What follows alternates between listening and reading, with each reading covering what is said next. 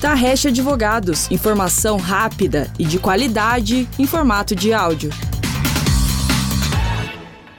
Olá, bom dia, boa tarde ou boa noite. Sejam muito bem-vindos ao nosso podcast semanal da Tarrecha Advogados. No bate-papo de hoje, vamos falar com o coordenador da área de Direito Trabalhista e Previdenciário da Tarreche, Rodrigo Camargo, sobre uma oportunidade muito interessante para as empresas. Oi, Rodrigo, tudo bem? Seja bem-vindo ao nosso podcast. Olá, Naera, tudo bem? Espero que você e todos os ouvintes estejam bem. Agradeço pelo convite. É um imenso prazer poder participar novamente do podcast semanal da Taresh. Rodrigo, e a oportunidade jurídica que nós vamos tratar nesse bate-papo é a substituição dos depósitos recursais trabalhistas por seguro-garantia. Então, você pode explicar para os nossos ouvintes com uma linguagem mais acessível do que se trata essa substituição? Claro, Nayara, é uma oportunidade muito interessante, especialmente para aquelas empresas que possuem um número elevado de reclamações trabalhistas e que, em algum momento, tenham apresentado recursos perante os tribunais superiores. É sabido que, quando uma empresa é condenada no âmbito trabalhista para que viabilize o recurso cabível, antes é necessário que realize um depósito recursal.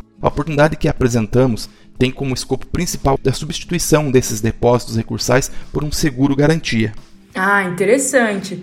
E do ponto de vista econômico, certamente é uma oportunidade de grande impacto, né? Ainda mais no contexto em que nós estamos vivendo de pandemia, retração econômica em vários setores. Com certeza, Naira. O fato dos tribunais trabalhistas brasileiros estarem admitindo a substituição, que frise-se, encontra amparo legal no parágrafo 2 do artigo 835 do CPC, tem possibilitado às empresas uma excelente possibilidade de reforço nos seus caixas, Haja vista que, além de, do fato de as apólices contratadas possuírem custos muito inferiores aos dos depósitos recursais, ainda é possível pleitear a substituição dos valores já depositados no passado, cujos processos ainda não tenham sido encerrados. Rodrigo, e essa é uma oportunidade que está intimamente ligada à questão securitária, certo?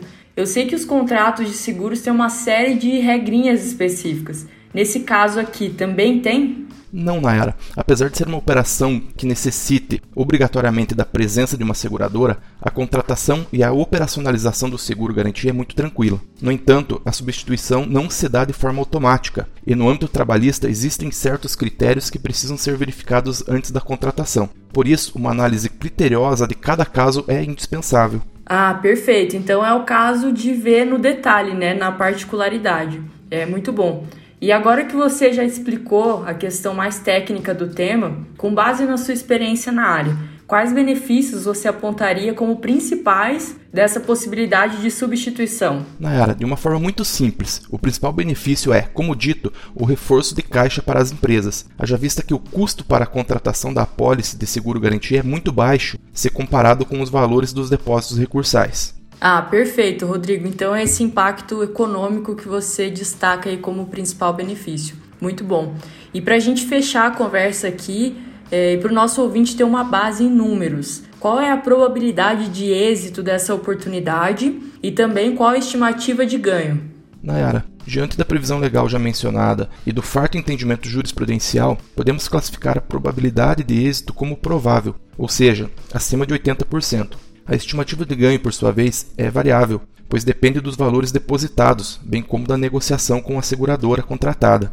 Porém, a título exemplificativo, no Paraná, antes de, recorrer de uma sentença proferida em primeiro grau, a empresa precisa obrigatoriamente depositar o valor equivalente a R$ 10.059. Em média, o custo da, de uma pólice de seguro-garantia representa aproximadamente 5% desse valor. Perfeito, Rodrigo. Informações valiosas e precisas, como sempre. Muito obrigada pela sua participação. É, a área trabalhista é sempre uma das que mais desperta o interesse das empresas. Eles sempre entram em contato para tirar dúvidas e é bacana também apresentar algumas oportunidades e soluções como essa que nós abordamos aqui hoje. Muito bom.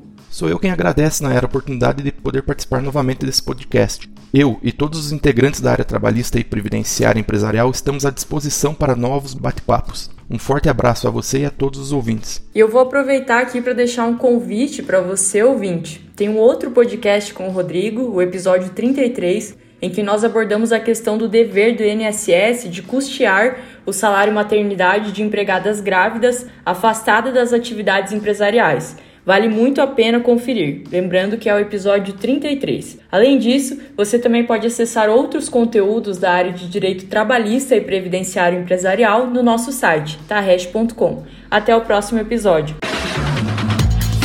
Tarresh Advogados, informação rápida e de qualidade em formato de áudio.